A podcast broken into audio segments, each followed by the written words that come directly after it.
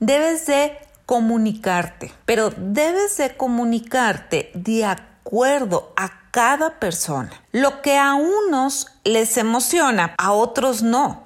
Entonces, debes de tener este mucha consideración incluso en las palabras que utilices.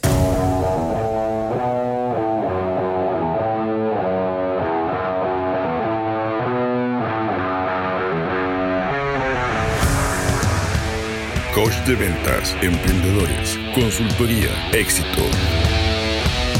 Esto es el podcast de Carla García. Piensa en grande.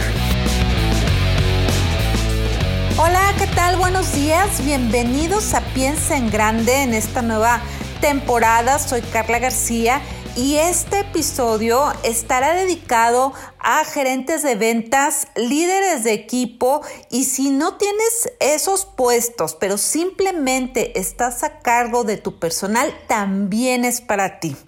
¿Te ha pasado que das alguna indicación y hay personas que te entienden muy bien y otras que hasta te comentan que de plano no están de acuerdo?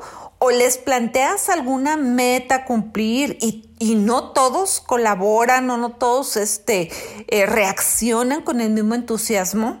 Y a veces también si hay que llamar la atención o dar alguna retroalimentación, te lo toman a mal y eso puede llevar a que se sienta el ambiente tenso y de las metas pues ni hablar, ¿verdad? Porque si el ambiente está tenso difícilmente se puede llegar a cumplir las metas planteadas.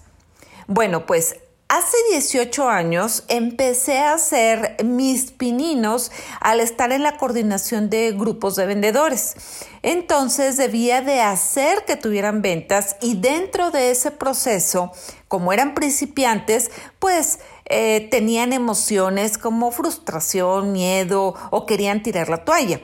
Y es ahí en donde yo como coordinadora debía de escuchar y ayudarles a canalizar esas emociones sin perder de vista el objetivo de que vendieran. Suena sencillo. Y, y, tal vez, sin embargo, para elegir qué es lo que debía de hacer o no hacer o qué decir, pues yo no tenía un manual, porque esto no te lo enseñan en la escuela. ¿Cómo lo aprendí? Pues haciéndolo.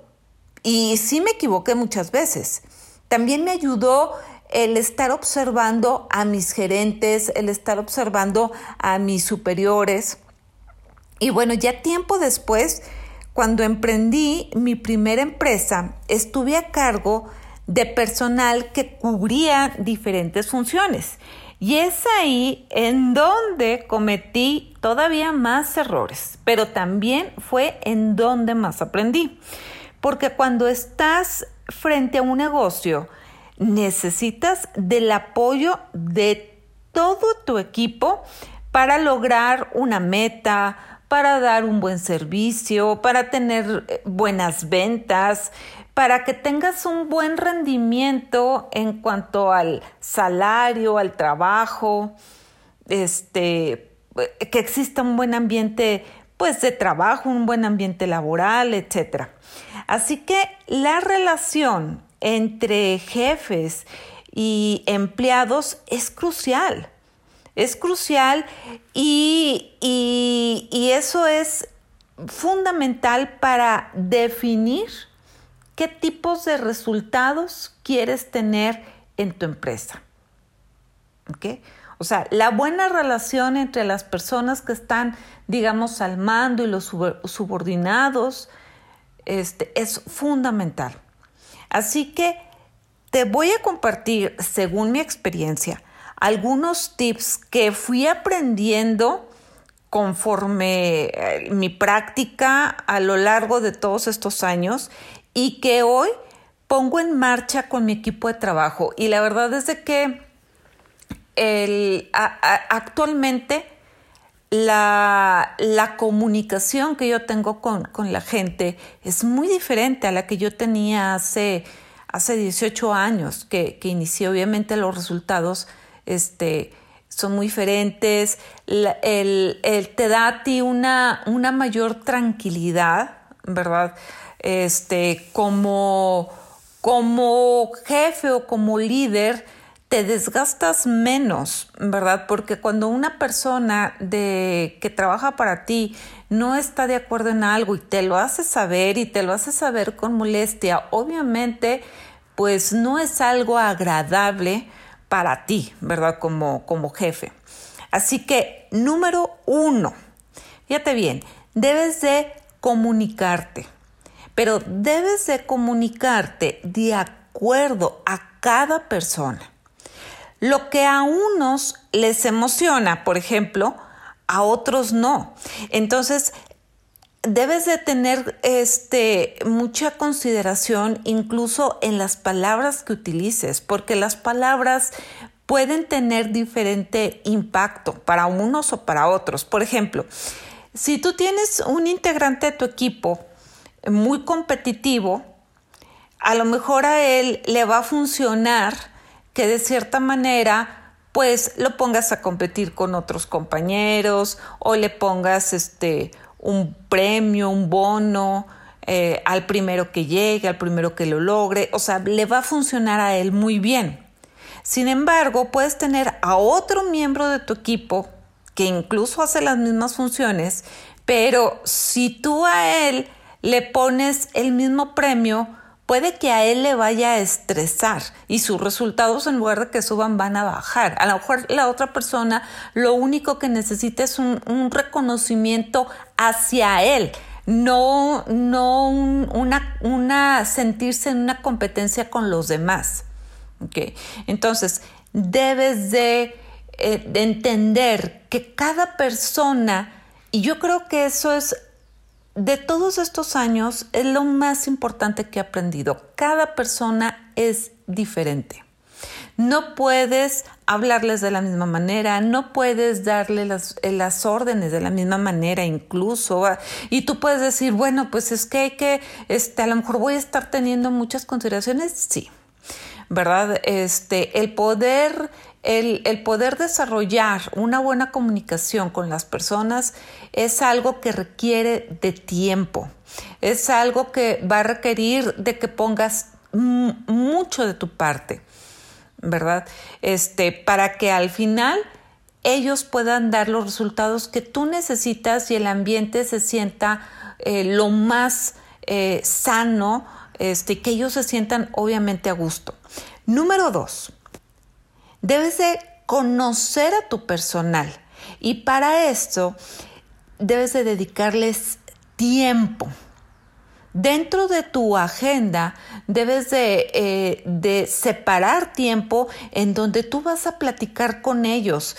Y, no nada más cuestiones acerca del trabajo, ¿verdad? Que llegues y preguntes, este, ya está esto, ya, este, ¿cómo vas con aquel pendiente? No, sino que este, puedas eh, dentro de ese tiempo que tú estás conviviendo con ellos, eh, que ellos te puedan comentar acerca de sus metas, de sus aspiraciones, eh, de sus preocupaciones, ¿verdad? y, y, con esto tú vas a ir generando un espacio de confianza. Debes de dejar que te compartan alegrías, es decir, que, que las conversaciones sean, eh, que ellos sientan que tú te estás interesando en ellos, no únicamente por el trabajo que ellos te dan. ¿Okay? Y ojo, esto lo debes de hacer de una manera sincera, ¿ok? De una manera em, que realmente eh, te intereses, o sea, que te intereses por, por esa persona que está trabajando contigo y que sepas que al igual que tú, que tienes también situaciones personales, ellos también las tienen.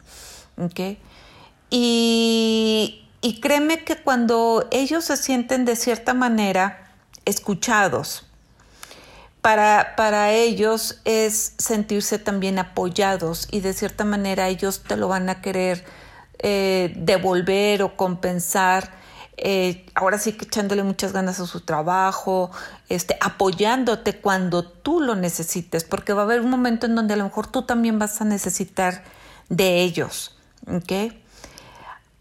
Punto número tres.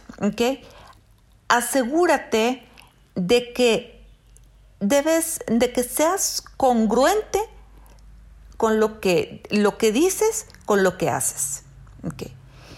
Debes de, saber que tu personal todo el tiempo te está observando. Y antes del respeto, viene el reconocimiento y la admiración. Eso es algo que he aprendido. La gente no te va a respetar únicamente porque tú tienes el título de gerente, de coordinador, de eh, director, de encargado, porque eres el jefe. No, el respeto no se gana de esa manera. ¿Ok? Este, porque eh, eso es imponerlo. Y debes de saber, ellos deben de saber que tú eres una persona confiable. Una persona que, que, que, lo que dice eh, lo va a hacer, que tiene ciertos valores, es decir, un buen líder a quien ellos quieran seguir. Punto número cuatro, prepárate. Si tú estás en un puesto de gerente, director, etcétera, es porque al menos estás, fíjate bien, al menos estás dos escalones más arriba de tu personal. ¿Ok? si es el caso, eh, si es el caso este, que tú, por alguna razón, eh, no estés dos escalones más arriba de, tu personal. ¿A qué me refiero dos escalones? Que tengas más conocimiento, que tengas más experiencia, que, que, que obviamente, por ejemplo, si tú eres un gerente de ventas, tú debes de saber Debes de dominar más el área que tus vendedores porque ellos te van a buscar cuando ellos no sepan resolver alguna situación. Así que hay ese momento en donde tú debes de demostrar que estás preparado. Y si en dado caso tú no lo estás porque a lo mejor y, alguien te invitó al puesto, etcétera, tú debes de estar bien consciente de eso y debes de prepararte. Debes de prepararte para que cuando ellos necesiten de tu apoyo, tú los puedas, tú les puedas este, eh, resolver esa situación y que ellos sepan que tú, que, que de ti van a poder aprender. Punto número 5. Reconoce los logros por muy cotidianos que estos sean. ¿Cómo los puedes reconocer?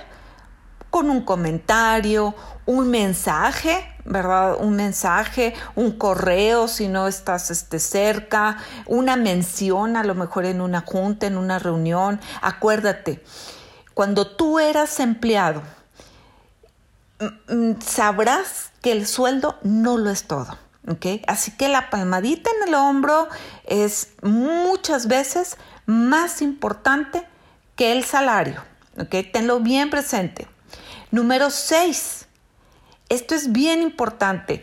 Mantén un equilibrio con la disciplina y la autoridad y obviamente el buen, el buen trato, la relación, la confianza, la comunicación, todo lo que hemos hablado. ¿Okay?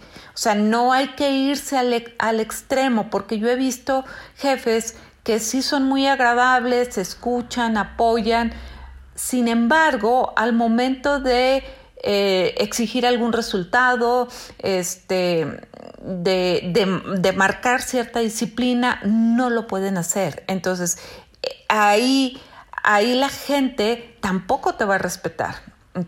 Y obviamente ahí se van, a ver, eh, se van a ver los resultados. Entonces debes de mantener un equilibrio. No, no tengas miedo de ser exigente o estricto.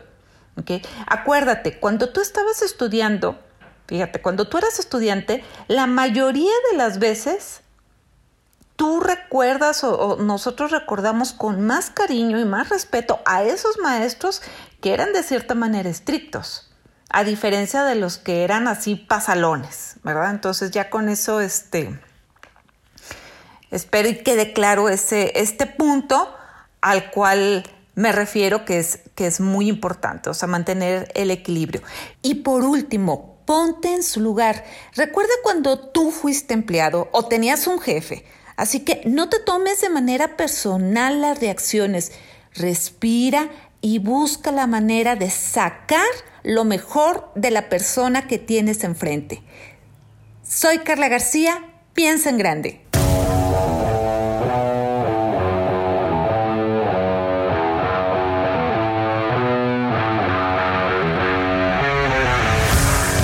Esto fue el podcast de Carla García. Piensa en grande. Derechos reservados. Soy carlagarcía.com.